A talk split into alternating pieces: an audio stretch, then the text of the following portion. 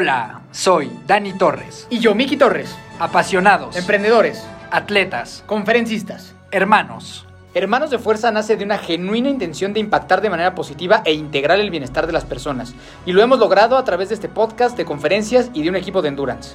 Agradecemos y valoramos inmensamente que nos estés dedicando tu tiempo para escucharnos. Te aseguramos que no te vas a arrepentir.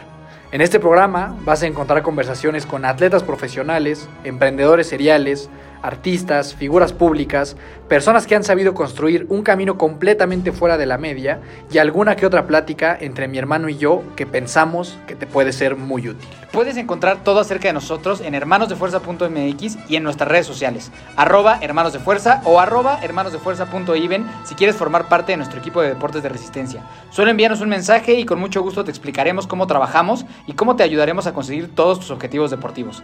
No importa si eres un atleta muy experimentado con 15 Ironmans en la bolsa o si es la primera vez que vas a correr 5 kilómetros en tu vida. Esta familia es para ti. Recuerda que también puedes ver todos nuestros episodios en YouTube para que tengas una experiencia más enriquecedora. Nos encuentras, obviamente, como hermanos de fuerza. Son Dani Torres y Miki Torres. Los hermanos de fuerza están aquí. Antes de iniciar, queremos darte un mensaje acerca de nuestros patrocinadores. En el mundo de los deportes de resistencia es muy común que uno de los primeros problemas que se presenten es qué ropa uso. Hemos estado ahí y sabemos que tú también. Es por eso que nos dimos a la tarea de buscar y elegir a los mejores proveedores de este tipo de ropa deportiva. Por un lado, Aero MX se encargará de que tengas la máxima comodidad en tus pies, gracias a sus calcetas de alto rendimiento. Puedes encontrar todos sus modelos, incluyendo las calcetas oficiales de Hermanos de Fuerza, en la página www.somosaereo.com. Además, puedes ingresar nuestro código de descuento, Hermanos de Fuerza 22, para sorprenderte aún más. Por otro lado, Cadence Pro hará que tengas una segunda piel para competir. Playeras, trisuits, speedsuits, tank tops y mucho más puedes encontrar en www.cadencepro.com. Y ya por último, y por si fuera poco, para que tengas una mejor experiencia, toda la mercancía oficial de Hermanos de Fuerza, maquilada por estas espectaculares empresas, está disponible en nuestra tienda online, a la que puedes ingresar en hermanosdefuerza.mx diagonal tienda. Este podcast es traído a ti gracias a Acorde Studios, un espacio creado para personas inconformes, creativas y emprendedoras. Un estudio profesional ubicado en Metepec, completamente adaptado para que puedas llevar a cabo tus sueños de crear un podcast, hacer videos, sesiones de fotos, cursos online y cualquier cosa que se te ocurra. Visítanos en acordestudios.com para conocer más y vivir la experiencia de convertir tu sueño en realidad. Y una vez dicho todo esto, comenzamos.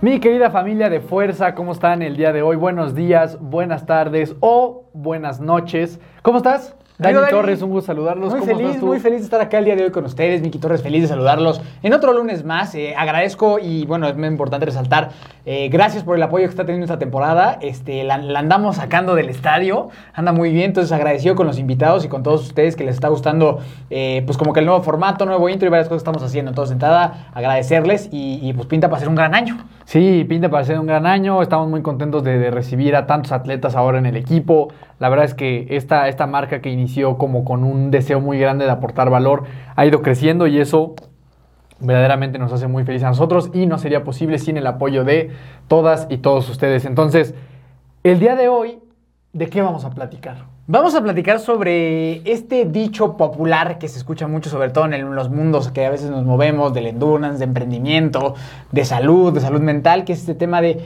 mind over matter o el decir en la mente sobre el cuerpo, ¿no? Si no, no estés diciendo palabras en inglés porque Ah, sí, luego te crucifican, la ¿verdad? gente te va a matar. Aquí la gente que a lo mejor me conoce sabe que un video donde hablamos del sueño y del snooze se hizo muy viral en TikTok, 2.9 millones de vistas.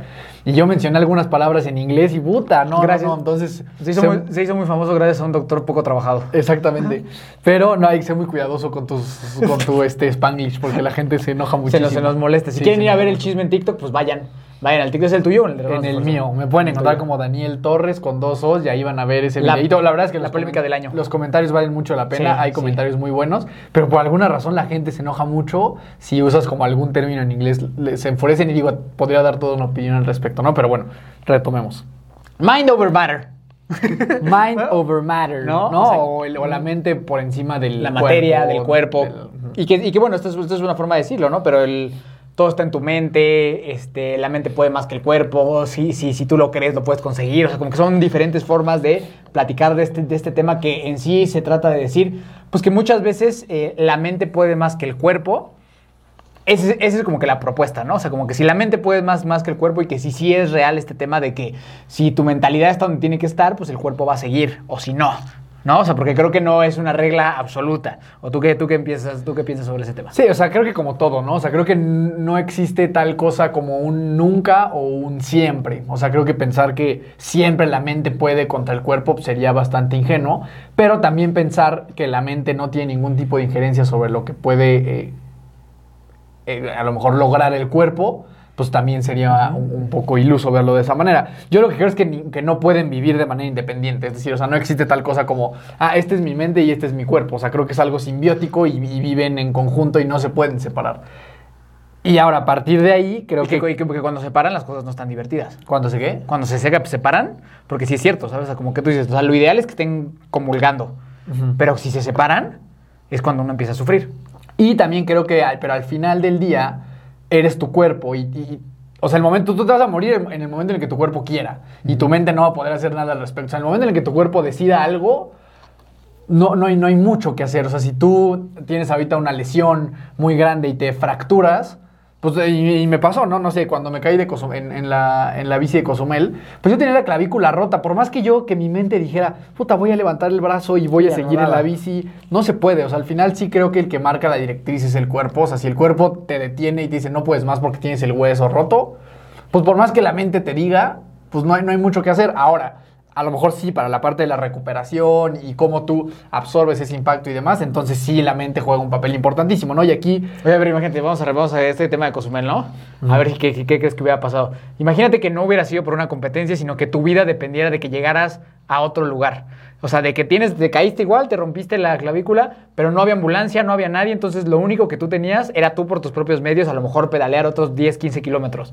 Ahí sí, que, llegas, que, claro. llegas, llegas, ¿no? Sí, o sea, terminas llegando y caminando o cojeando de alguna forma. Sí, eso, eso, y eso ahorita que decías es, es un gran ejemplo porque hay en el libro de Rafa Nadal, que es un librazo, se lo recomiendo mucho, me acuerdo que decía que Tony Nadal, que era el entrenador de Rafa Nadal y era el, es el tío de Rafa Nadal. Gran personaje. Gran personaje. este, en un momento en el que Rafa Nadal está muy, muy cansado en, en, uno de estos torneos, a lo mejor un Grand Slam y demás, y le dice a su, a su tío, a su entrenador, le dice, puta, es que ya no puedo más, o sea, estoy muerto, neta, ya no puedo correr un segundo más, no puedo.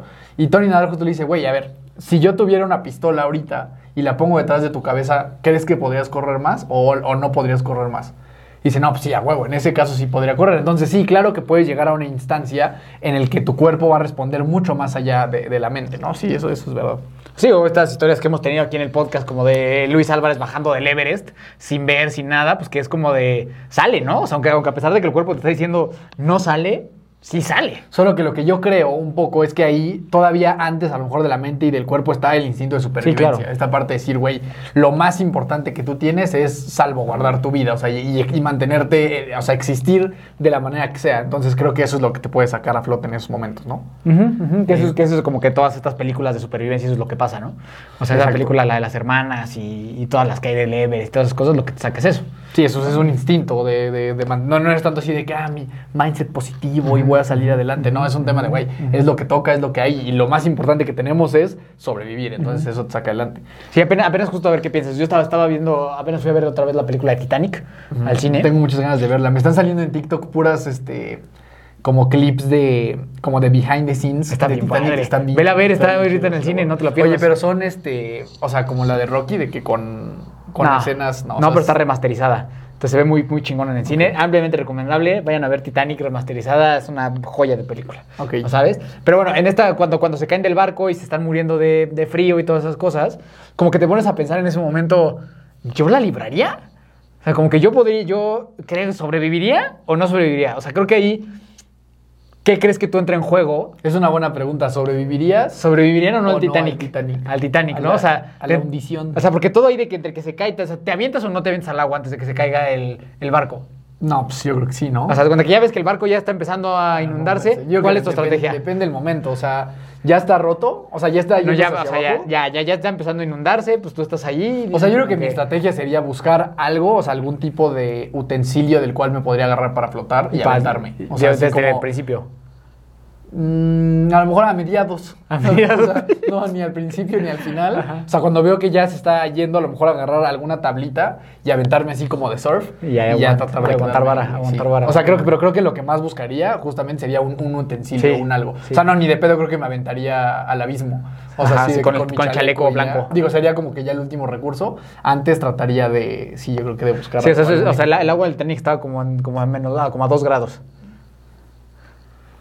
Sí, no, la verdad no sé cuánto tiempo puedas durar en esa, en esa temperatura sin que te dé hipotermia. güey. Por eso hay que hacer método Wim Hof. Método, ahorita hablaremos del método. Pero, o sea, justo yo pensaba eso, ¿no? O sea, como que en el, ya nos desviamos un poco del tema, pero bueno, son de esas cosas interesantes platicar del Titanic. sí, ahorita voy a regresar yo con un ejemplo. O sea, yo lo, lo que pensaba del Titanic y lo que pensaba es que sí, a ver, si el, si el barco ya está valiendo madre, agarra y, lo, y no hay barquitos para todos, agarras unas puertas, las tiras, las rompes o lo que sea, y como tú dices, ¿no? Sobre, la, sobre esta puerta, ¿no? Ah. O sea, me voy con esta puerta para abajo, ¿no? Sí, y de ahí me agarro. Yo no sé por qué nadie lo hizo. Sí, lo que te digo, sí, o sea, como que ver la manera de agarrarte de algo que te sirva de mini barquito. Sí, de barquito. Y aguantar vara. Y había mucha, mucha, había mesas y eso. Había muchas cosas. O sea, había, había- yo creo que un poquito de creatividad le hizo falta, ¿eh? ¿Como cuántas personas había en ese barco? Creo O sea, porque hoy me salió hasta justo un clip. Literal me salen como 20 al día. eh, que sobrevivieron como 700 y cacho. Sí, sí. Pero se murieron no, pero 1500. no tengo idea de cuántas eran. Se murieron 1500 en, en el agua, O sea, más los que se cayeron como- como, o sea, eran 6, yo creo. O sea, como 6.000 Sí. personas. O sea, ponte un poquito abajo del 10%. Sí. Un poquito arriba del sí. 10%. Sí, no, fue una, fue una masacre. Fue una masacre. O sea, y todo por no tener más barcos para todos. Pero sí creo que las mesas y eso. Haremos tú- un episodio del Titanic.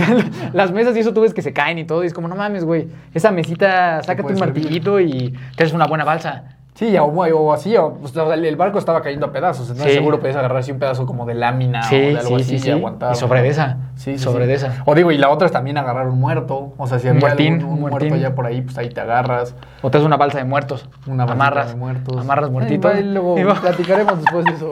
pero, pero justamente como que en el tema de la mentalidad yo decía, no mames, ¿será, ¿será que sale? O sea, ¿será que te estás congelando y que con tu cabeza donde tiene que estar sale? Yo creo que sí, Porque o sea, hubo gente que sí sobrevivió. Un tiempo, o sea, yo creo que de- depende de, de- de cuánto tiempo sea, de qué tan preparado estés, o sea, sí, o sea, sí creo que puedes, o sea, punto sí puedes resistir 10 minutos, pero sí tiene que llegar alguien a salvarte, o sea, no Ajá. puedes estar 7 horas. Pero justo, ¿cuál crees que ha sido la diferencia entre la gente que ya se cayó al agua? Porque hubo unos que sí sobrevivieron el agua y unos que no. No, a ver, ahí digo, aquí pueden leer el libro de, ¿cómo se llama?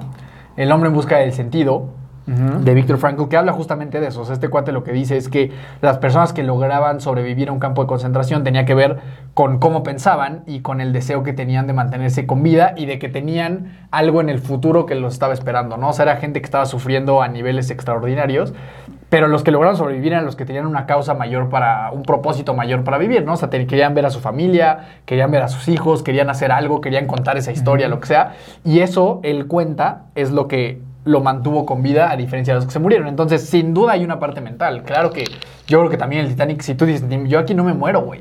O sea, ni madre es que No no, me muero, morir, aquí sí. yo no me voy a ir. Sí creo que, a ver, de nuevo, el cuerpo puede, aunque tú no quieras, hay mucha gente que no se quiere morir y se muere. Eh, sí puede, yo creo que llevarte a estirar un poquito esa la liga, y a lo mejor aguantas esos tres minutitos más en lo que ya llegó el barco y te, y te rescató. Pero también creo que por más duro que tengas así una pinche mentalidad súper positiva, pues, o sea, tres horas en un agua menos dos grados, pues, es complicado, ¿no? Entonces, Entonces, en conclusión a este ejemplo del Titanic, diría- diríamos que Jack fue débil mentalmente. Sí, y creo, Sí. Que, y creo que Rose fue, fue este, como egoísta, ¿no? Egoísta, Todos egoísta. sabemos que caía, que, que sí sí cabía, cabía, sí ¿no? cabía. En la- y aparte, y ese justamente es como un pedazo de barco. Es como una, es como una, puerta también. sí. no, pero es como un pedacito como del, del barco. Entonces, eh, y aquí justamente yo quisiera dar como un ejemplo. Concluimos con el Titanic.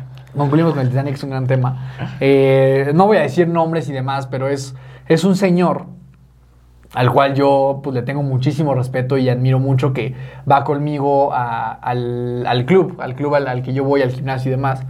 Y hace muchos años, o sea, ese señor siempre yo lo veía ahí y era este típico señor muy activo, siempre así como bañado en sudor y yéndose al vapor y como un señor muy deportista.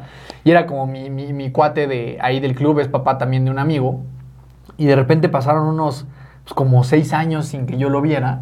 y hasta hace poquito, a lo mejor alrededor como de un mes, yo veo que entra al gimnasio un señor muy, muy flaquito con, con un bastón y yo lo veía en el espejo y decía, puta, ¿será este, este señor que tiene mucho que no veía? Y ya llega y me dice, Dani, ¿cómo estás? Y me, y me empieza a contar que, que tuvo un tema de, eh, en el cerebro, unos tumores en el cerebro muy, muy delicado, que le tuvieron que hacer como ocho operaciones. Entonces apenas ahorita está recuperando el tema del, del movimiento y demás. Y a lo que voy con todo esto es que ahí su cuerpo, de alguna manera, lo detuvo y lo puso en una situación bastante, bastante complicada.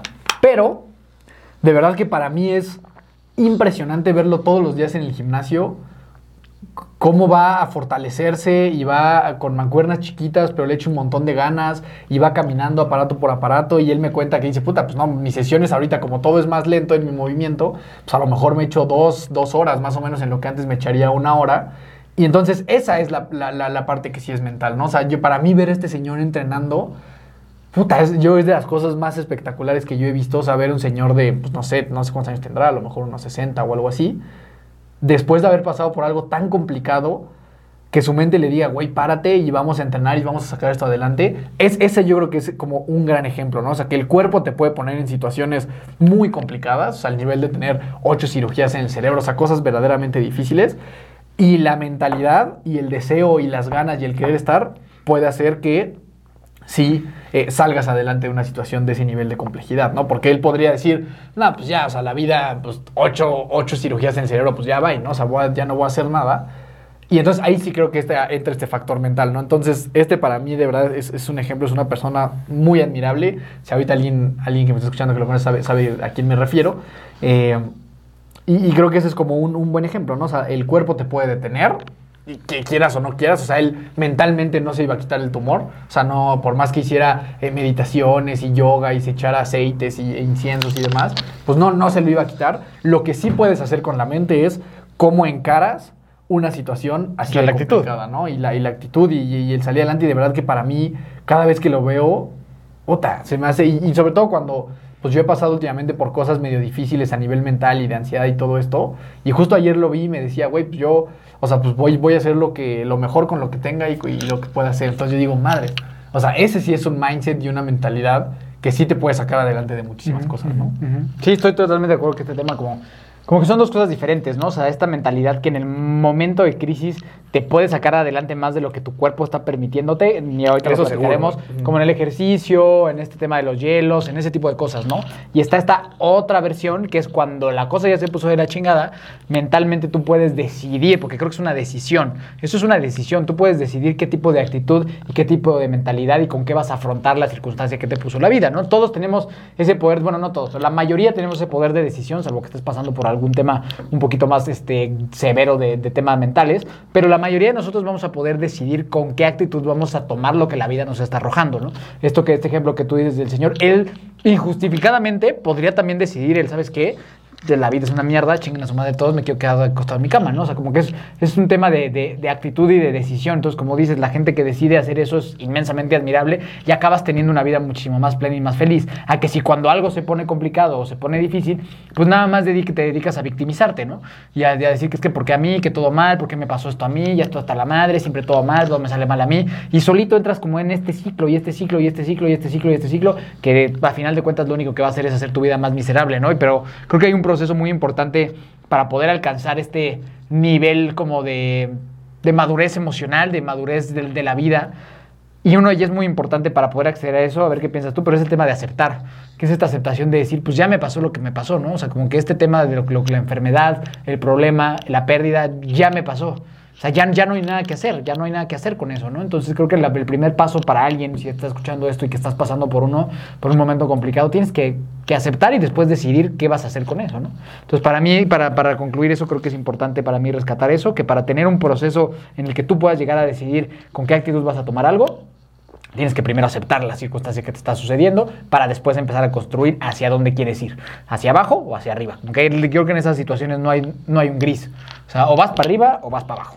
Sí, y al final, y eso justamente es como un framework de pensamiento, es una manera de pensar que al final eso se puede resumir en la mentalidad que, que tienes, ¿no? Y creo también, algo importante es que también sucede al revés, es decir, y esto pues tú lo sabes, si alguien está sumergido a lo mejor en una gran depresión o algo así, el primer elemento que te va a hacer sentir mejor es ir al cuerpo. Esa es como, como la solución infalible si tú eres alguien que está sufriendo una depresión severa, que neta no sale de su cuarto, que no come, eh, que no se baña, o sea, ya estas depresiones a lo mejor muy, muy profundas. El paso número uno de lo que yo sé, y a lo mejor estaré equivocado, es ir al cuerpo. Es, güey, salte a caminar 10 minutos. Inmediatamente tu cuerpo empieza a sentirse mejor. Y eso obviamente acompaña a la mente. Entonces, por eso digo que no, no pueden vivir separados. O sea, siendo que cuando tienes un pedo mental, el mejor, lugar, el mejor lugar al que puedes ir y al que tienes que cuidar es el cuerpo. Y cuando a lo mejor tienes un tema de- del cuerpo, que tienes algún problema, no sé, lo de este señor, el tema de la clavícula, por ejemplo, lo que te queda es Trabajarlo. encararlo y trabajarlo con la mejor mentalidad posible, ¿no? O sea, creo que eh, ese es como, como el balance que existe entre, entre una y otra. Me gusta, o sea, me gusta ese ejemplo. O sea, como que si una está tronando, ya tienes la otra, como que va a jalar, ¿no? O sea, como que el, efecto inverso, una vez más del Titanic, que se rompe y uno jala al otro, al revés, ¿no? Como que uno puede volver a sacar al otro para arriba. Entonces, sí, me parece, me parece adecuado y me parece eh, correcto. Obviamente acompañado de trabajar tus emociones y todas esas cosas, ¿no? Pero como que dices, como que algo inmediato que puedes hacer si te estás, si te está cargando el payaso, Es ir al cuerpo, güey. Es ir al cuerpo, es caminar, es dormir bien, es como que Comer bien. meterte a bañarte bien. con agua fría. Es ir al cuerpo, güey, claro. O sea, cuando tú, cuando tienes, estás pasando por un momento mental muy complicado, ir al cuerpo es lo mejor que puedes hacer. Y eso tiene que ver con eso, ejercicio, comer mejor, dormir bien, meditar. O sea, todas esas cosas que van a atender al cuerpo es infalible que te sientas mejor. O sea, alguien deprimido es ca- así prácticamente 100% garantizado que se va a sentir por lo menos tantito mejor si sale y se da una vuelta o trota tantito, eh, se baña, come. O sea, todo eso va a hacer muchísima diferencia, ¿no? Y aquí también es verdad que la mente Vamos a hacer un ejercicio. Es un ejercicio que a mí yo cuando lo hice me pareció, la neta, muy, muy impresionante. Eh, si, no, si estás manejando o algo así, pues obviamente no cierres los ojos. Pero si no, si, puedes hacerlo, o sea, cierra los ojos en este momento. eh, y si no, pues hazlo con los ojos abiertos. Pero quiero que te imagines, imagínate que acabas de correr fuertemente, unos 10 kilómetros. Este, sudaste, estuvo intenso. Ahora imagínate que vas entrando a la puerta de, tu casa, de tu departamento, de donde sea que estás viviendo. Entras entras a tu casa, llegas a la parte de la cocina. Quiero que te imagines que sacas un vaso, un vaso vacío, un vaso de vidrio, y luego sacas tres limones. Imagínate muy bien sacando estos tres limones de tu refrigerador o donde sea que tú los guardas. Imagínate cortando estos limones, corta estos tres limones, córtalos, pártelos a la mitad. Después agarra cada uno de los limones, exprímelos fuerte, fuerte, fuerte en el vaso con un exprimidor. O sea, que salga todo el chorro de los limones, todo, todo el chorro, chorro de los limones. Los seis, la- las seis mitades de limones ya están ahí. Ahora quiero que agarres, que veas el vaso, muévelo un poquito y tómate ese vaso de limones. El 98% de las personas que hicieron bien este ejercicio sientes algo en el... Se siente como... Puedes sentir como la acidez en la mandíbula.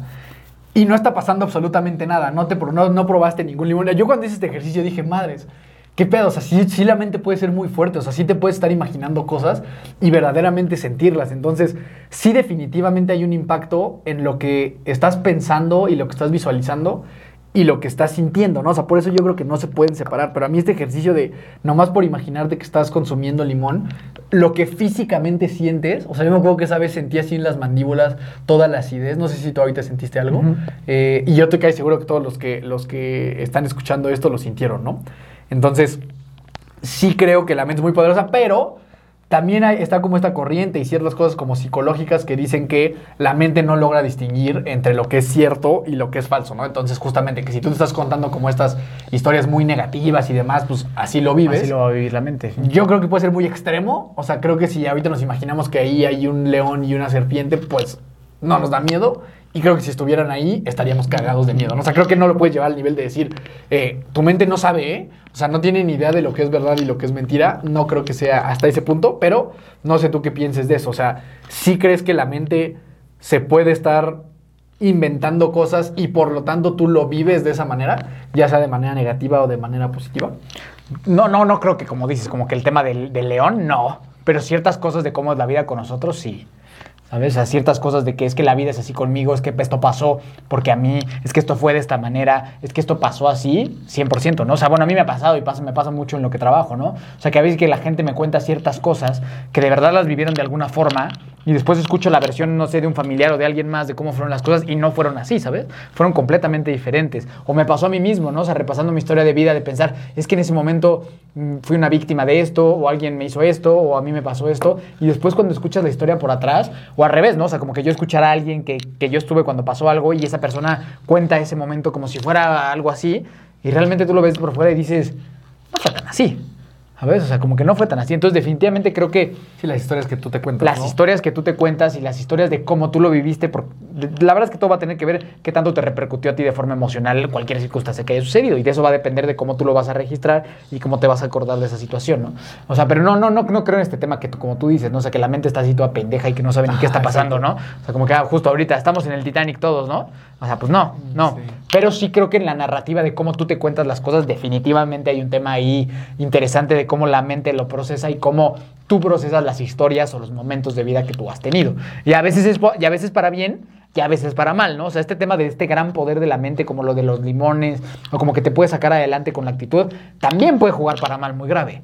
¿Sabes? O sea, como que el tema de la mente es un tema súper interesante porque sí es mind over matter y todo eso, pero eso tampoco, eso no significa que sea siempre positivo. Eso no significa que siempre sea lo mejor. Eso no significa que siempre hay que hacerle caso a lo que está pasando en tu cabeza, ¿no? Porque muchas veces no tenemos esta objetividad cuando nosotros estamos viviendo las cosas. Entonces creo que, digo, creo que son temas bien profundos, bien O sea, complicados. pero ¿tú, tú crees que al final, sí de alguna manera tú te creas tu propia realidad? En el sentido de lo que estás pensando, de lo que crees que es verdad, de lo que crees que va a suceder, eh, o no. O sea, o crees que siempre estás como condenado a factores externos. No, yo creo, yo, o sea, bueno, yo creo que, a ver, todos estamos condenados a factores externos de que la vida, pues justo dices, ¿no? Ahorita salgo caminando y me atropellan, pues yo qué chingados hice, ¿no? Mm. O sea, sí hay un tema como ahí medio, Aleatoriedad. sí, sí, como medio aleatorio, donde yo creo que sí es 100% mucho un constructo, es cómo te cuentas la historia de tu vida para estar donde estás. Eso sí creo que es así. O Pero, sea, por ejemplo, de alcanzar una meta. Que, o sea, porque, a ver, yo, yo sí creo mucho en el, en el que. Lo, o sea, lo primero que tienes que hacer, si estás buscando X objetivo de chamba, de ejercicio, de nutrición, de hábitos, de lo que sea, creo que sí lo primeritito que tienes que hacer es en tu mente creértela y Sí, verlo como sí. posible. O sea, sí creo que no hay forma de que tú logres algo si neta en el fondo tú no te la compras. Y eso pasa mucho. Hay mucha gente que dice, no, pues yo voy a hacer un maratón, o yo voy a hacer un Ironman, o yo voy a hacer cual, cualquier, voy a comer bien, voy a dejar de chupar. Yo creo que en el fondo, la gente que no lo termina por conseguir es que en el fondo nunca se la creyeron tanto. O sea, en el fondo dudaban, ¿sabes? Y en el fondo tenían este tema de, no, pues sí lo digo, sí digo que voy a hacer un maratón, pero, ay, o sea, como que tengo mis dudas. Yo sí creo que es muy difícil de tener a alguien que tiene eh, el convencimiento absoluto de que va a conseguir algo. O sea, creo que eso es, eso es muy complicado. Creo que se puede dar, pero creo que es difícil. O sea, creo que el primer paso antes de conseguir cualquier cosa es tú estar convencido de que eso que te estás planteando lo puedes conseguir, lo puedes llevar como a buen puerto. Yo, yo creo que sí, pero depende de qué, qué objetivo sea, ¿no? O sea, porque hay, hay veces que por más que tú quieras no va a pasar. Y ahí es donde creo que justo se, se- se- se contrapone, ¿no? Por más que la cabeza quiere y por más que lo desees, si el cuerpo no da, no va a suceder. ¿Sabes? Me refiero a ciertas cosas que lo hemos platicado mil veces aquí, ¿no? O sea, ¿cuánta gente no hay que de verdad lo deseaba y yo sé que lo anhelaba con todo su corazón el ser futbolista profesional?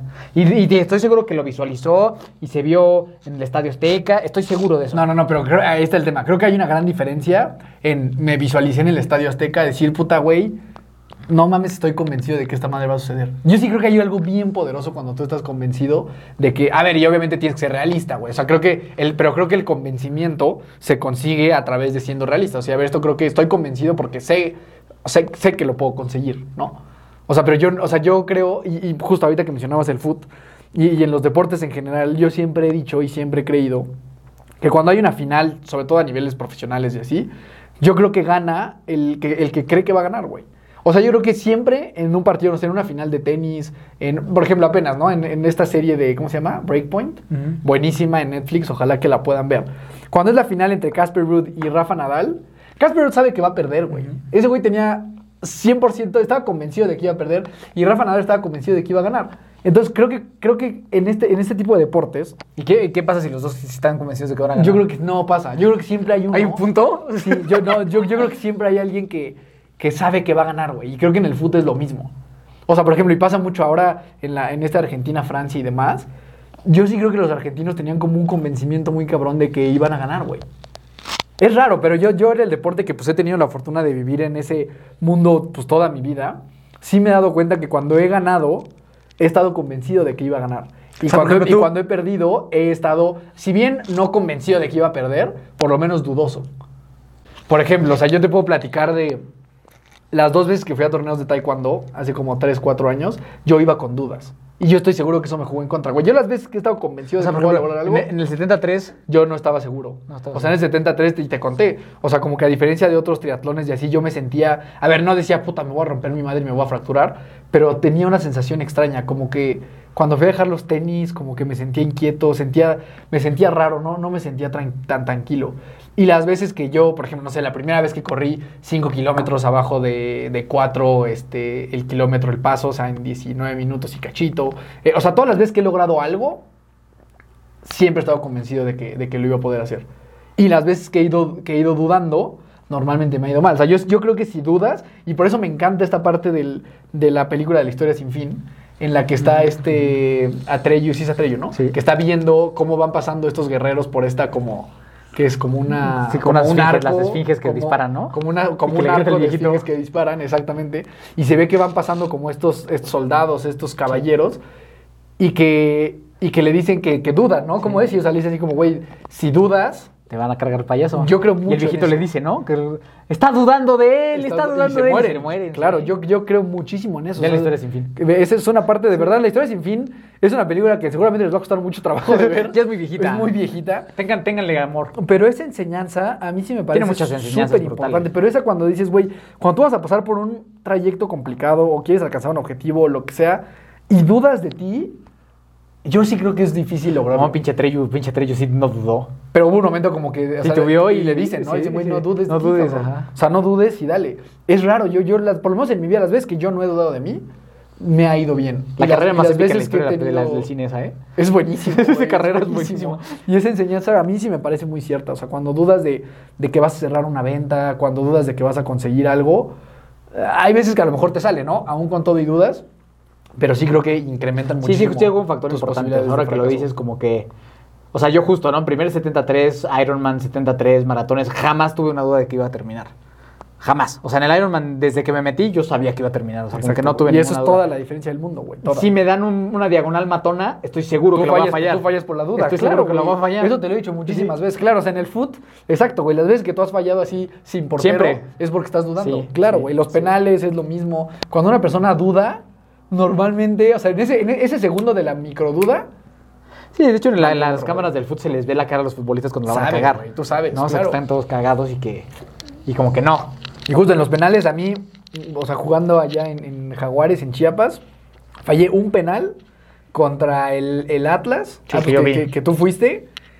Y fallé porque dudé y porque lo, lo cobré al, al lado contrario al que yo lo cobraba normalmente. Y yo me acuerdo perfecto de ese momento, o sea, que iba a patear y a la hora de patear dudo y le pego y lo, y lo tapa el portero. Entonces yo, yo sí estoy, eso sí estoy muy convencido de Me que gusta. Y la sí. duda mental te puede hacer fracasar. Si estás viendo nuestro YouTube, en este momento voy a insertar la escena de la historia sin fin para que veas ejemplificado. Sí, este sí, tema. sí, por favor, sí, porque en este es- momento. es- y si sí. no estás en Spotify, ve a YouTube a ver esa escena porque la necesitas en tu vida. Entonces, ¿qué? O sea, o sea, sí creo que, a ver, hay veces que el cuerpo te detiene, hay veces que la mente no puede hacer nada al respecto, sin duda, porque el cuerpo se y tienes acaba. que ser honesto con esas cosas. O sea, yo estaba seguro, justo, yo estaba seguro de que iba a terminar el Ironman. Pero si yo hubiera dicho, lo voy a terminar en nueve horas, Sí, iba a calificar a Kona. a Kona, pues no mames, ¿sabes? O sea, no iba a pasar. Creo que también hay esta parte, porque si hay gente que dentro de su ego, si hay un chingo de gente, y son esa gente que, que ves en los maratones hechos sándwich, todos tronados, ¿no? Porque si hay gente que el ego le dice, no mames, güey, tú eres bien chingón, puedes correr a 4.10 el kilómetro y no entrenaste ni madres, ¿no? O sea, como que creo que sí también hay una delgada línea en este tipo, en esta, en esta situación de honestidad. O la verdad, y no vamos a decir nombres, ¿no? Pero un chingo de güeyes que de verdad decían que iban a ser futbolistas y de verdad fueron así a jugar hasta la pinche no sé qué división y la chingada, que era evidente que no les iba a dar. O sea, era, era claro, era como si yo lo hubiera hecho. O sea, no iba a dar, por más que yo hubiera querido, ¿no? O sea, como que creo que también en este tema de la mentalidad y este tema del creer en ti, tienes que realmente creer en ti. O sea, creer en, en tus facultades, en tus virtudes y en tus defectos. Eso es creer en ti. Creer en ti es creo en mis virtudes, pero también sé mis defectos. ¿Sabes? Creo que, ese- creo que esa sería como que para concluir esta parte, para mí, la conclusión del creer en mí. Pero exacto, pero tú no crees que esa gente, güey, la que dice, no sé, voy a calificar al mundial de triatlón y la neta nunca he hecho ejercicio en mi vida. O sea, ¿no crees que en el fondo, o sea, deep inside, cuando van a dormir, dicen, estoy diciendo puras pendejadas? No, güey, o sea, la gente, la gente, o sea, o sea, hay gente, güey, que, pues, que yo creo que tú más, o menos vas a saber quiénes son. O sea, que se fueron, no sé, güey, a probar al Atlante, güey. O sea, que se fueron a Cancún, güey, ¿sabes? A, a, a a- sueños. O sea, yo estoy seguro que esas personas, pues sí decían como, ah, y soy bien chingón. Claro que voy a ser pinche profesional, ¿no? Un chingo, güey, un chingo. En el fútbol es clarísimo, güey. ¿Sabes? O sea, a lo mejor no sé, güey, pero sí, sí creo que tienes que ser muy honesto y que hay gente que no es muy honesta con, con, con ellos mismos. Con sus güey. capacidades, o sea, como conocerte, ¿no? Ajá, creo que el, el primer paso es conocerte, aceptar, el creer en ti, lo, lo- lo repito, ¿no? O sea, el creer en ti es creo en mis, en, mis, en mis áreas de oportunidad y en mis virtudes. Eso es creer en ti. O sea, creo, creo en mí, en esto, y entonces sé que soy capaz de hacer lo siguiente. Entonces, eso es lo que pienso yo eh, de esta situación, ¿no? O sea, como que así pienso que debe de ser y creo que debes de creer en ti, pero ser muy honesto. Eh, no sé si te acuerdas de esta historia que nos contaba mi papá de, de la ranita contra el tren. La recuerdo. Gran, gran anécdota. La gran recuerdo, anécdota. pero la gente no la conoce y creo que sí, justamente ejemplifica muy bien Perfecto. lo que es esta distorsión que se puede tener de La lo que eres capaz de hacer y, y cuándo ya puedes llegar a comprometer tu salud por creerte Exacto, algo la- que no eres. las consecuencias catastróficas que pueden Que tener. Así que con ustedes aquí va la leyenda de la ranita contra el tren. Todo empezaba en una villa de ranitas, ¿no? Esa ranita eh, te vivía en una cabañita y en esa cabañita por arriba pasaba un tren y entonces me despertaba la ranita todas las mañanas. Entonces la ranita se encabronaba y decía, pues es que no mames, pinche tren, nomás me está levante y levante y levante, ¿no? Entonces le voy a ir a romper su madre al tren, ¿no? Entonces la ranita agarraba y se iba a entrenar, así con canción de rock y toda la cosa. Entonces la ranita, después de unos meses de estar entrenando, agarró, brincó a las, a las vías del tren y dijo, ahora sí le voy a partir su madre al tren. Venía el tren, lo vio venir y saltó para un lado, ¿no? No es momento. No es momento, no estamos listos, vio el tren muy grande y entonces otra vez, este, ahora se fue a meter al CrossFit, le fue a pegar bien duro, se puso todavía así más maciza. Se metió a este, Hermanos de Fuerza. Sí, todo- todavía no llegaba a Ah, de todavía Fuerza, todavía no, todavía no. Estamos, o sea, primero fue al gimnasio, luego le pegó al CrossFit. Entonces ya estaba así más mamadita, brinca de nuevo, ahora sí ahí viene el tren, le va a romper su madre y vamos de nuevo para afuera, ¿no? Y, y la ranita dice, no, está todavía muy grande el pinche tren. Y entonces la ranita, eh, después de varios intentos en la cual entrenaba y se brincaba, entrenaba y brincaba, se mete hermanos de fuerza Valleven, ¿no? Entonces dejamos a la ranita on point, acá, Lista, lista para gigantesco, un pinche ranón. ¿No? Acá un pinche ranón mamado, gigantesco, todo pinche mamadísimo. Ahora sí, una pinche rana acá de pinches 40 centímetros. O sea, un pinche ranón, ¿no? Y entonces la ranita ahora sí, todo, todo, todo el pueblo estaba listo para apoyar a la rana porque todo el mundo sabía que la rana iba a pelear contra el tren. Y entonces llega este momento en que la rana bien mamada agarra, brinca y se pone las vías del tren. Y ahí viene el tren, y ahí viene el tren, y ahí viene el tren, y ahí viene el tren. Y aplastan a la rana y se muere. y se muere, y se muere la ranita. Y se muere la ranita, ¿no? Entonces creo que eso es lo que pasa cuando tienes una distorsión completamente de tus capacidades, lo que puede pasar, ¿no? O sea, no en la ranita. Sí, la que verdad es la ranita.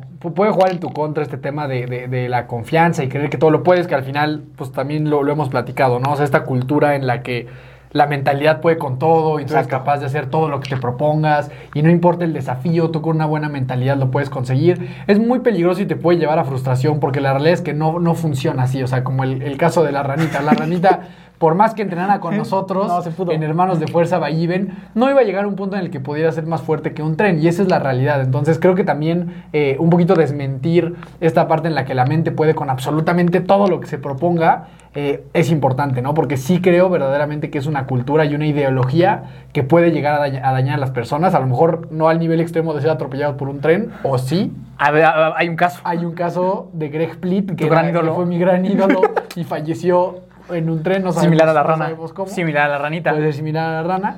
Este, pero creo que hay un tema que, que puede generar mucha frustración, ¿no? O sea, al, que, al creer Claro. que, que tú puedes conseguirlo todo cuando no es así y está bien también no, no conseguirlo todo en la vida gracias a tu mentalidad. Hay muchas cosas que se pueden conseguir y otras que no tanto, ¿no? Y creo que esto nos lleva a, a un tema, mucha gente que nos escucha le- les gusta el mundo del endurance, el triatlón, correr, natación, ciclismo, todos estos, estos deportes que sin duda son muy, muy divertidos.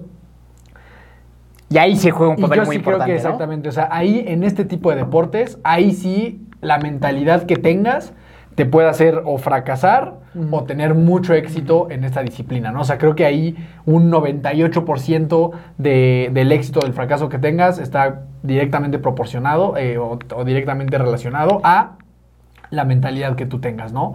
Creo que a diferencia de otros deportes, y esto lo hemos dicho muchas veces, ¿no? O sea, si tú quieres ser muy bueno y destacar en el fútbol, pues sí, si no tienes talento, a lo mejor difícil, difícil, difícilmente se te va a dar. Pero en estos deportes, si entras con una buena mentalidad, estás dispuesto a sufrir un poquito y tienes disciplina, el resultado se, se va a dar, ¿no? O sea, ¿qué tan, ¿qué tan importante consideras tú que es en, este, en estos deportes de endurance?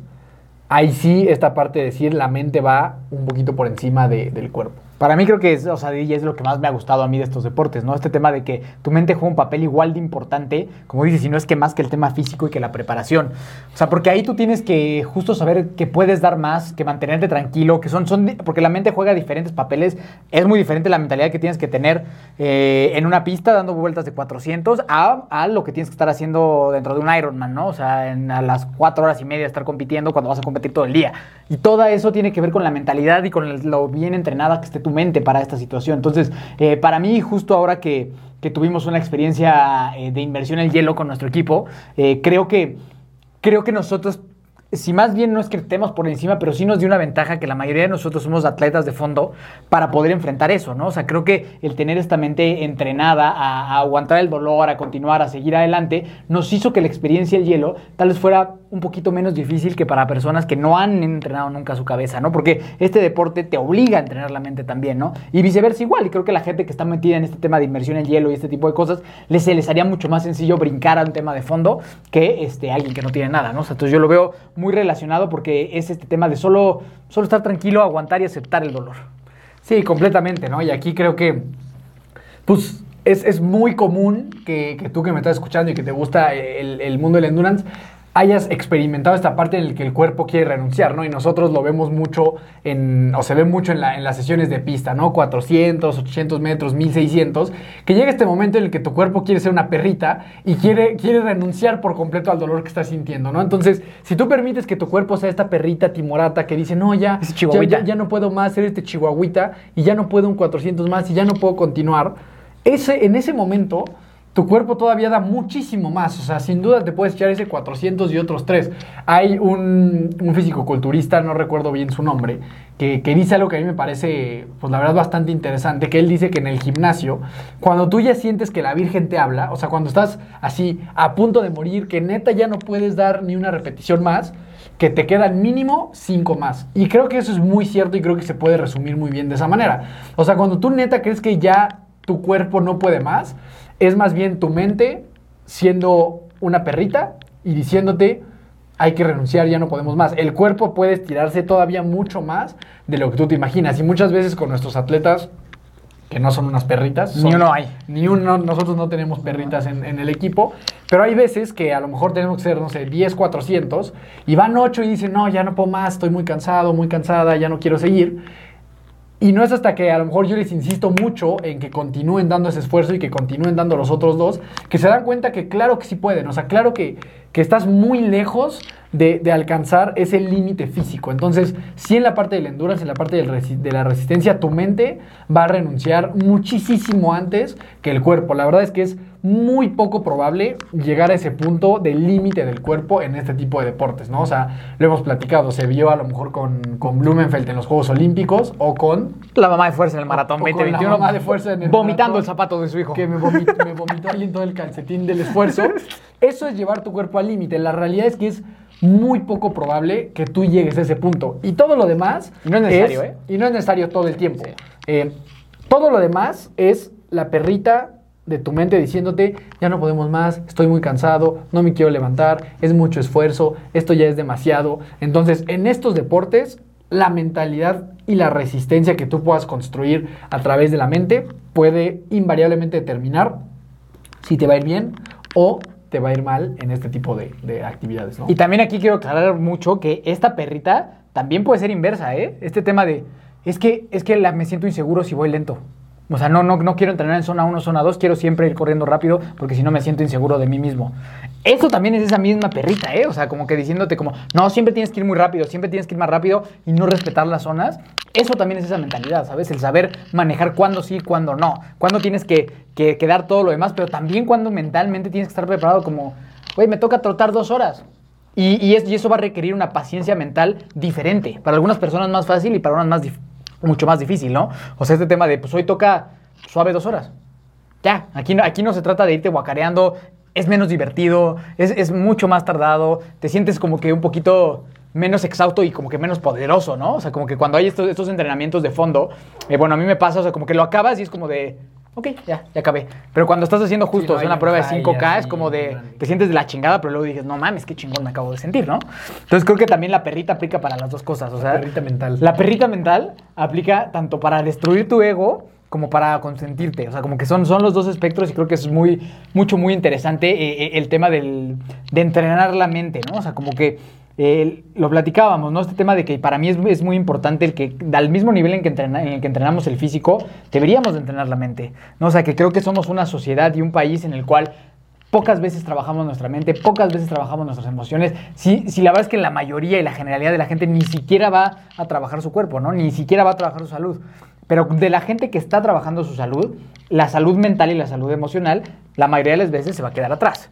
O sea, la mayoría de las veces las personas únicamente van a estar enfocadas en el tema de performance, en el tema del físico, en el tema de mejorar, y está bien, ¿no? Pero sí creo que hay un gap muy importante y ahí hay un loop que podríamos eh, mejorar mucho si tomáramos en serio ambas cosas, ¿no? O sea, lo que yo, lo que yo digo, o sea, yo con problemas de sobrepeso que tuve, con muchos problemas que tuve, pues digo, yo bajé el peso, yo, yo hice ejercicio, yo todo, pero el gordito en mi cabeza y en mis emociones siempre estuvo ahí y siempre está ahí. O sea, es cuestión de que a la fecha alguien me mencione algo que tenga que ver con esa índole para que todavía sienta feo. Que me mencione cosas de peso y que me mencione sobre que si te queda apretada la ropa y todavía siento feo, ¿no? Y eso tiene que ver con que yo entrené mi cuerpo, comí mejor, pero mi mente y mis emociones nunca las trabajé. Y creo que estamos medio ignorantes en ese tema. O sea, pasa este tema de que.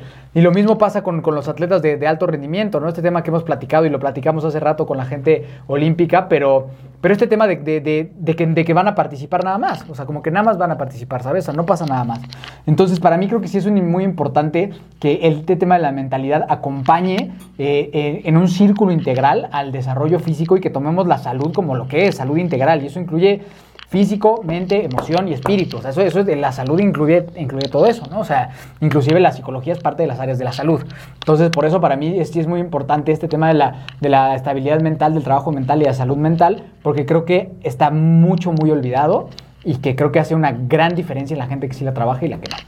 Sí, sin duda. Y un poquito otra vez retomando el tema del endurance, ahí sí yo estoy convencido de que el 99% del resultado que tienes tiene que ver con cómo piensas, ¿no? Y, y también después de, o sea, yo soy un, o sea, me gusta mucho la lectura y investigar y demás de estos temas, como que me he dado cuenta de que al final prácticamente, o sea, el 80% de las lecturas que he tenido la oportunidad de leer alrededor de esto, pues te llevan por un camino de entrenamiento mental, o sea, de gestión de pensamientos, de frameworks mentales, de, de de modelos de pensamiento. eh, y, y mucho tiene, la meditación tiene mucho que ver con cómo te gestionas a nivel mental.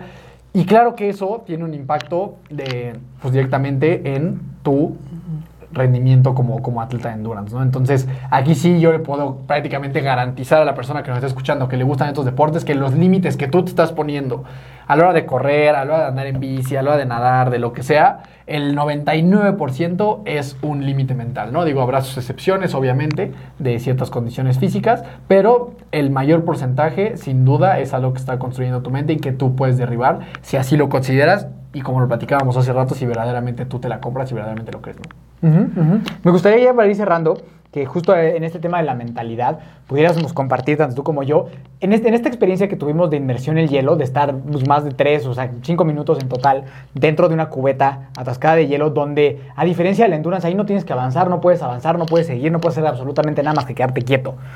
Es una batalla 100% mental esa, 100% mental. ¿Cómo fue para ti? ¿Qué crees que estrategias te sirvieron para poder eh, no solo soportarlo, sino sí genuinamente hasta medio pasarla bien? Sí, yo creo que como esos hay muchos, ¿no? O sea, creo que es, esa es una actividad que hace una gran analogía de la vida, de otras cosas que te puedas enfrentar.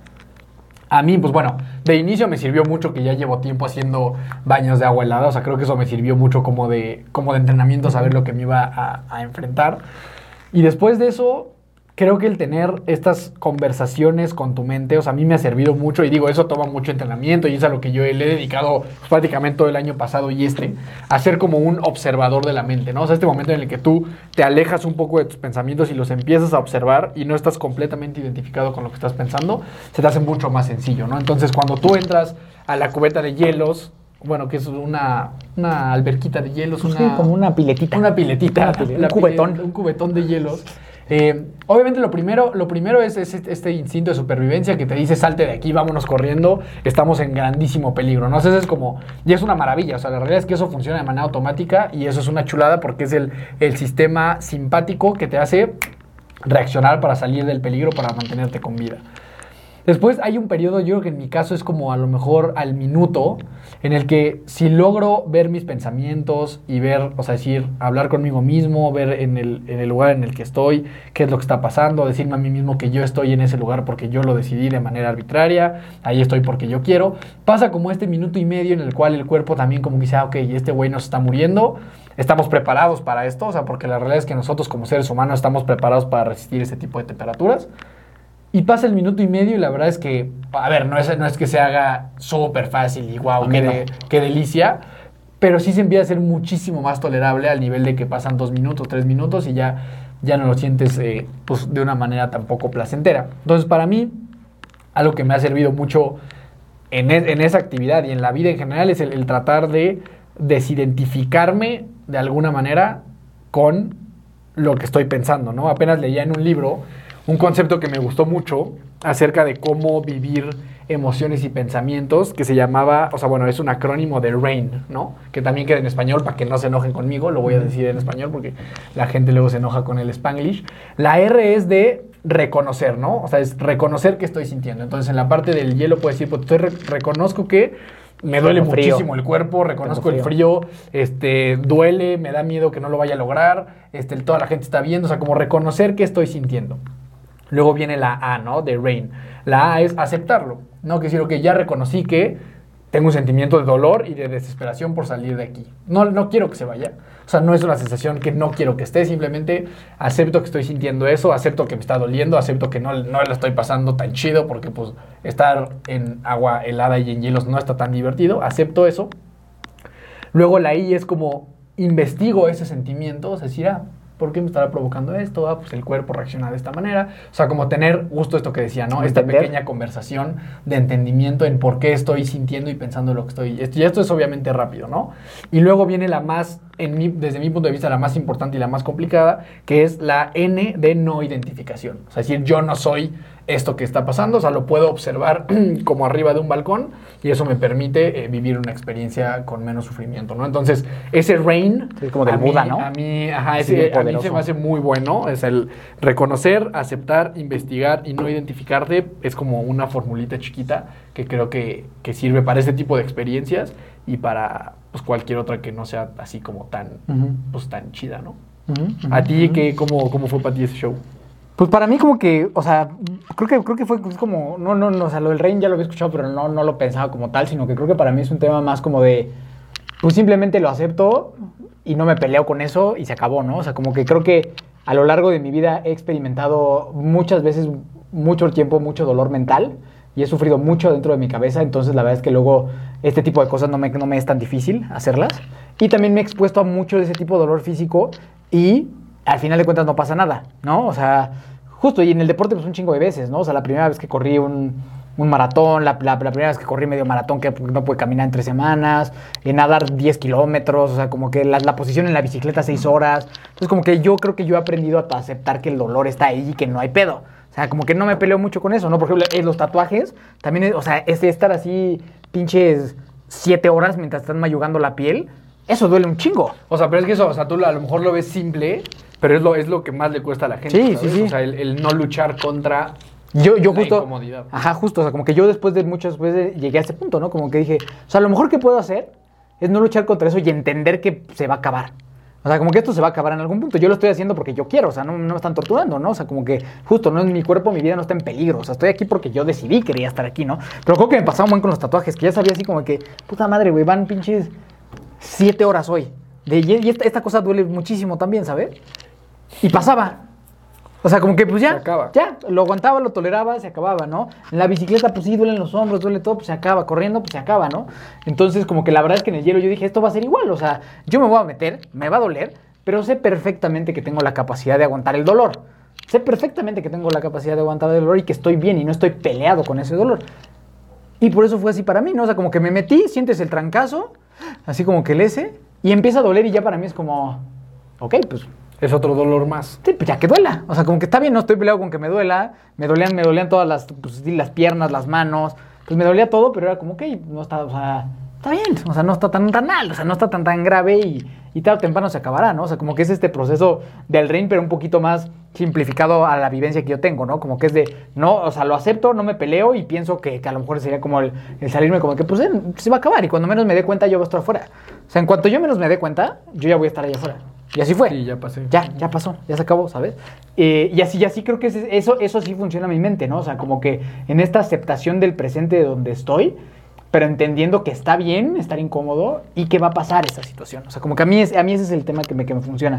Lo acepto, as- o sea, como que lo acepto, reconozco que me duele, pienso que se va a acabar y se acaba. Y listo. ¿Sabes? Como que a mí así me, me me ha funcionado mucho en mi vida prácticamente pues cualquier cosa que ha llegado a ser dolorosa, tanto a nivel físico como a nivel emocional o mental, ¿sabes? Siempre ha sido como de que, ok, no estoy peleado con sentirme mal, no estoy peleado con estar mal, ¿no? Que es otra cosa importante de estos temas, que creo que la gente está muy peleada con lo que tú decías, ¿no? O sea, el- o sea, esto es como que está peleada con el dolor físico, pero también está peleada con el, peleo- con el dolor emocional, y está peleada con el dolor mental, y estamos peleados con no sentirnos mal, y creemos que es mejor sentirnos contentos que estar tristes, y no nos gusta estar tristes, y no nos gusta estar enojados, ¿no? Pero cuando haces las paces y entiendes que es parte de la experiencia el decir, pues bueno, hoy estoy tristón, pues bueno, voy a estar tristón un rato, ¿no? Y ya no pasará nada, y no me voy a pelear con estar triste, está bien si estoy triste hoy, está bien si estoy molesto hoy, está bien si extraño a alguien hoy, está bien si estoy feliz hoy.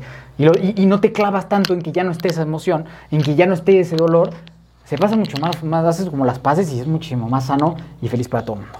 Sí, creo que es bastante complejo. O sea, creo que naturalmente Sí. luchamos en Sí. contra de la mala sensación, ¿no? De o sea, como que, incomodidad.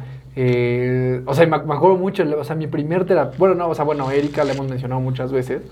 Me acuerdo que ella me decía, es que, güey, tú le huyes mucho al sufrimiento. Y yo le decía, pues, ¿qué? o sea, pues obvio, Sí. güey, o sea, le decía, pues, ¿qué persona, o sea, inteligente no haría eso, no? Ahora, ahora lo entiendo, o sea, ahora entiendo más a qué se refería, ¿no? O sea, como justamente a, a huirle a cualquier cosa que no sean sentimientos padres, ¿no? Y de emoción y de alegría y todo eso, que es utópico pensar que esa es la vida, ¿no? Sobre todo conforme vas creciendo, te das cuenta de que la realidad no es esa y que claro, lo mejor que puede, o sea, y, y como que de manera, pues a lo mejor un poco curiosa, entre más aceptas el estar mal o entre más eh, Dejas de o sea, con menos te peleas con eso, menos dura, ¿no? De alguna manera, o sea, y entre más te resistes y más no quieres que esté algo, más está. Y eso, Claro. y eso a veces hace todavía más frustrante porque entras en este loop de puta, no quiero sentirme así, y como no me quiero sentir así, me siento más así, y como no me quiero sentir así, o sea, ¿sabes? Y entonces entras en este círculo que no termina, y de repente sí te das cuenta que cuando dices, no, pues hoy, pues me siento mal y me voy a dejar sentir mal, pues, o sea, naturalmente como que ese, ese periodo químico refractario de la emoción pasa y luego ya estás mejor. Sí, como que pierde fuerza. O sea, cuando dejas de tener este miedo a que esté y ya no te importa que esté, sino lo aceptas que está, pierde mucha fuerza, ¿no? Digo, yo sé que a ti no te gustan las películas, pero la película del payaso, eso, Evidentemente no. esa madre, está, está bien, está para el final porque al final de cuentas se trata de que en el momento en que los niños le dejan de tener miedo, el payaso desaparece. O sea, adiós. En el momento en el que tú dejas de alimentar con negación, con miedo lo que te está pasando y lo aceptas, desaparece Pues es que el deja payaso. de, deja de tener una razón de existir. ¿no? Exacto, desaparece el payaso. Entonces, en el momento en el que tú aceptas la vida como es, en el que tú, en el momento que tú aceptas tus emociones como son, van a perder fuerza y te vas a sentir mucho mejor. Entonces, eso por ahí. Y pues para concluir, pues creo que nada más resumir eso, ¿no? O A sea, ver, ajá, para resumir, entonces tú responde la pregunta. ¿La mente sobre el cuerpo, sí o no? ¿Por qué? pienso que no siempre. Pienso que en ciertas cosas sí, en ciertas cosas no. Eh, pienso que, que la mente puede llevarte a cosas increíbles, pero también puede llevarte a lugares muy oscuros. si, si, si, le haces mucho caso, o sea, si te victimizas y si no eres objetivo, si no trabajas, también la mente te puede llevar a lugares muy oscuros. Entonces creo que, como lo decías tú, ¿no? O sea, una con la otra, trabajando en pro de que las dos estén bien. Es correcto, sí, yo también creo, o sea, lo decíamos desde el inicio, ¿no? O sea, yo no creo que pueda vivir una separada de la otra. Eh, sí, o sea, creo que son, es algo simbiótico, creo que no, no, no, no se pueden separar. Creo que sí la mayoría de nosotros no tenemos idea del potencial que puede alcanzar nuestro cuerpo porque muy pronto nos, nos, limitamos por la mente, eso, eso sí lo creo. Sí creo que si tú quieres conseguir un objetivo del que sea, tu mente tiene que estar puesta en ese objetivo y que si no es muy difícil de lograr, pero también creo que pues al final nuestra vida dura lo que dura nuestro cuerpo, ¿no? O sea, no hay, no hay mucho más que hacer. O sea, nosotros por más que tengamos una gran mentalidad, si el cuerpo por alguna razón decide detenerse, ahí, ahí no hay más que hacer. Pero creo que mientras estemos aquí, mientras tengamos la oportunidad de poder hacer este tipo de deportes y todo lo que, lo que hacemos y lo que hace la gente que nos escucha, pues entonces sí es preparar y entrenar a la mente para poder alcanzar lo que queramos alcanzar y tener una vida pues, pues mejor, ¿no? Y, tomando en cuenta eso, me gustaría recomendar algunos libros que, que, a mí me parecen interesantes y que me han servido relacionados al tema de entrenamiento mental. El primero, que es un librazo, aquí creo que hay gente que ya lo ha recomendado, que es el de The Power of Now, El Poder de la Hora, es un librazazazazo, muy muy bueno. Otro se llama The Buddha's Brain, o sea, el cerebro del Buda, es muy interesante. Y el otro que les quiero recomendar es un libro que se llama... Ah, ah, ah, no, no, chiquito. El milagro del mindfulness. El milagro de mindfulness es un libro muy chiquito, muy fácil de leer, que habla acerca igual de estos conceptos de entrenamiento mental que seguro te pueden servir un montón. Lo vamos a dejar ahí seguramente en alguna publicación o algo.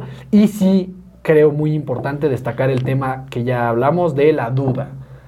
Creo que siempre que vayas con dudas a encarar algo, tienes te puede salir, aún con dudas, pero tienes altas probabilidades de fracaso. Creo que no hay nada como ir convencido de que vas a lograr un objetivo. Creo que eso tampoco te lo garantiza al 100%, pero sí te pone en muchas mejores posibilidades de alcanzarlo. Y creo que la duda puede ser muy, muy peligroso y verdaderamente te invito a que te tomes con seriedad todo lo relacionado a entrenamiento mental. Hay mucho que leer, como estos tres libros que te recomendé. La meditación es lo mismo. Exponerte a este tipo de actividades como, como el hielo, también el, calor tiene sus, cosas positivas.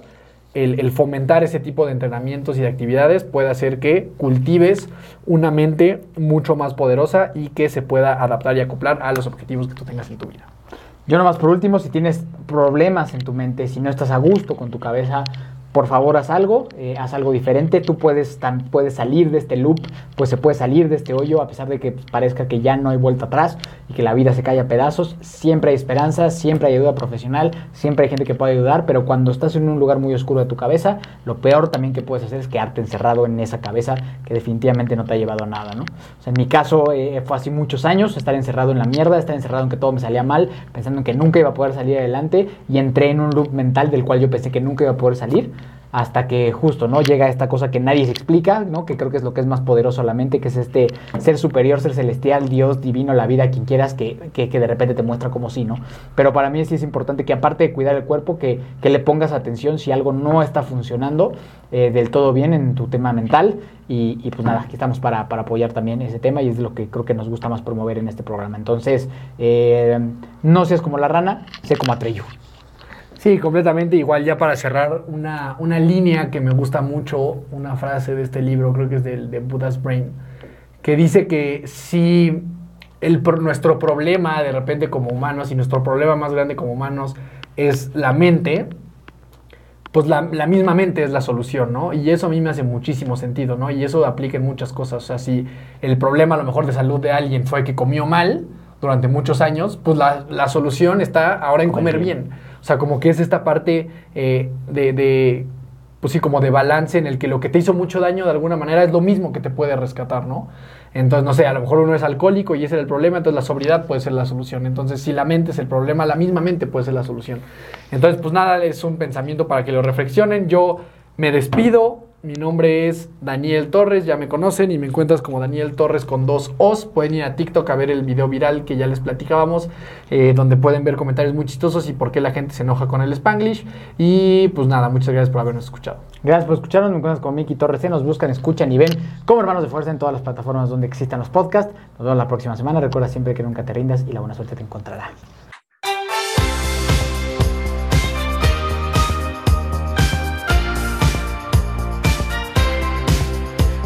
na na na na.